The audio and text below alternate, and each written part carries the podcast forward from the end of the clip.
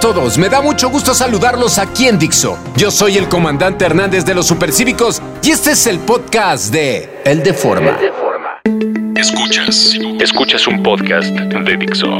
Escuchas a El Deforma, El Deforma por Dixo, la productora del podcast más importante en habla hispana. En esta semana, El Deforma, su sitio de noticias favorito, les presentará lo más destacado del tercer informe de gobierno de Enrique Peña Nieto. Como sabrán, el pasado primero de septiembre, el presidente más guapo del universo presentó su tercer informe de gobierno. Ahí destacó que de acuerdo con los periodistas Carlos Marín y Ciro Gómez Leiva, es el mejor presidente en la historia de México. Gracias a estas opiniones objetivas y a los 10 cambios que hizo en el gabinete hace dos semanas, Peña Nieto se mostró satisfecho con su trabajo.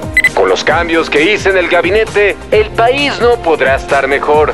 Estamos a todo dar, dijo el mexiquense. Inclusive el mandatario inició una petición en change.org para que México le crea todo lo que dice en su informe. El presidente publicó en la petición de esta conocida página web. Les prometo que si me creen esta vez, no lo vuelvo a hacer. Como ya tiene resuelta la prosperidad de México, se anunció que en lo que resta del sexenio, Peña Nieto actuará en telenovelas de Televisa para pagarle un favor a la empresa de Emilio Azcárraga. Trascendió que, como Televisa le dio a la gaviota en comodato, es el momento en que Peña Nieto les dé a cambio su talento como galán.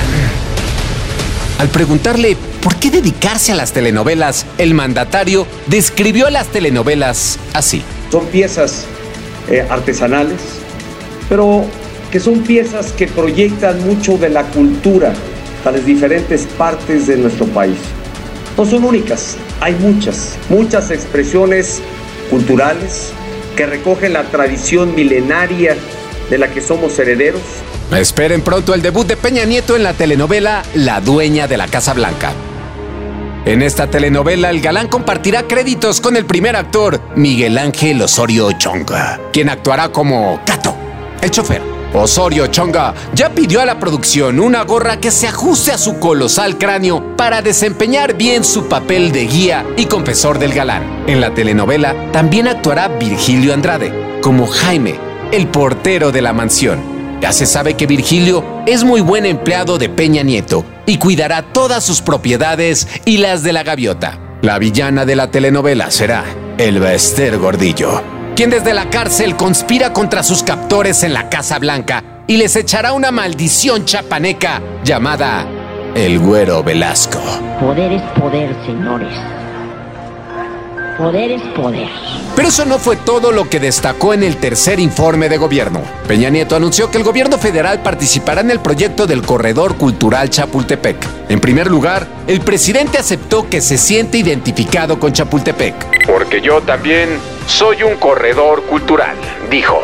Y para muestra, recordó su chiste culto del Calceta Gate. Con el eslogan, porque en el gobierno también hay cultura, la Administración Federal participará en el proyecto impulsado por la Agencia de Promoción, Inversión y Desarrollo para la Ciudad de México. Así es, el parque lineal de tres niveles que se construirá en la avenida Chapultepec de la Ciudad de México contará con el gran talento del gobierno federal. Como se sabe, este parque lineal que dejará en ridículo al High Line de Nueva York contará con actividades culturales programadas toda la semana. Y es justo ahí donde la administración de Peña Nieto participará. Por ejemplo, se anunció que doña Angélica Rivera de Peña dará clases de actuación y si tiene tiempo, de ahorro y finanzas personales. Para mantenerse vigente tras su salida del gabinete, Jesús Murillo Caram dará shows de magia e ilusionismo. Porque nadie como Murillo Caram para desaparecer pruebas periciales en Guerrero. Eso sí, no habrá permanencia voluntaria en estos shows para que el ex procurador no aplique la de... Ya me cansé. Mientras, Luis Videgaray, titular de la Secretaría de Hacienda y Crédito Público, dará talleres de trueque. Porque nadie como Videgaray para intercambiar obras de arte por casas en Malinalco. En tanto, Monte Alejandro Rubido, ex titular de la Comisión Nacional de Seguridad, será el cuentacuentos del Corredor Cultural Chapultepec. Aquí su cuento de la fuga del Chapo Guzmán. Si ustedes ven la parte de la losa que ellos rompieron, como el corte que tienen es un corte muy, muy regular.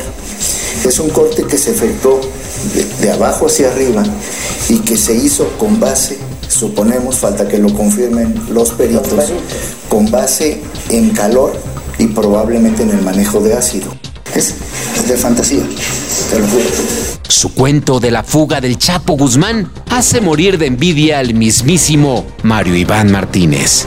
Con respecto a la participación del gobierno de Peña Nieto en el proyecto, Miguel Ángel Mancera declaró que el corredor cultural Chapultepec va conforme a lo planeado. El jefe de gobierno capitalino aceptó que el proyecto es polémico, pero no lo puede frenar. Primero, porque ya rentaron cientos de locales comerciales a todas las señoras que venden naranjadas y tortas en el bosque de Chapultepec. Y es que algo tienen que comer los que vengan a pasear al corredor cultural Chapultepec. En segundo lugar, no se puede frenar el proyecto porque la ciudad ya gastó millones de pesos y ni modo que no se usen en el tercer nivel de la obra. En fin, estamos seguros que pronto sabremos más de este proyecto. Esto fue todo por esta semana en el podcast del Deforma. Yo soy el comandante Hernández de los Supercívicos. Nos escuchamos hasta la próxima, si es que hay próxima. Escuchaste a El Deforma. El Deforma. Un podcast más de Dixon.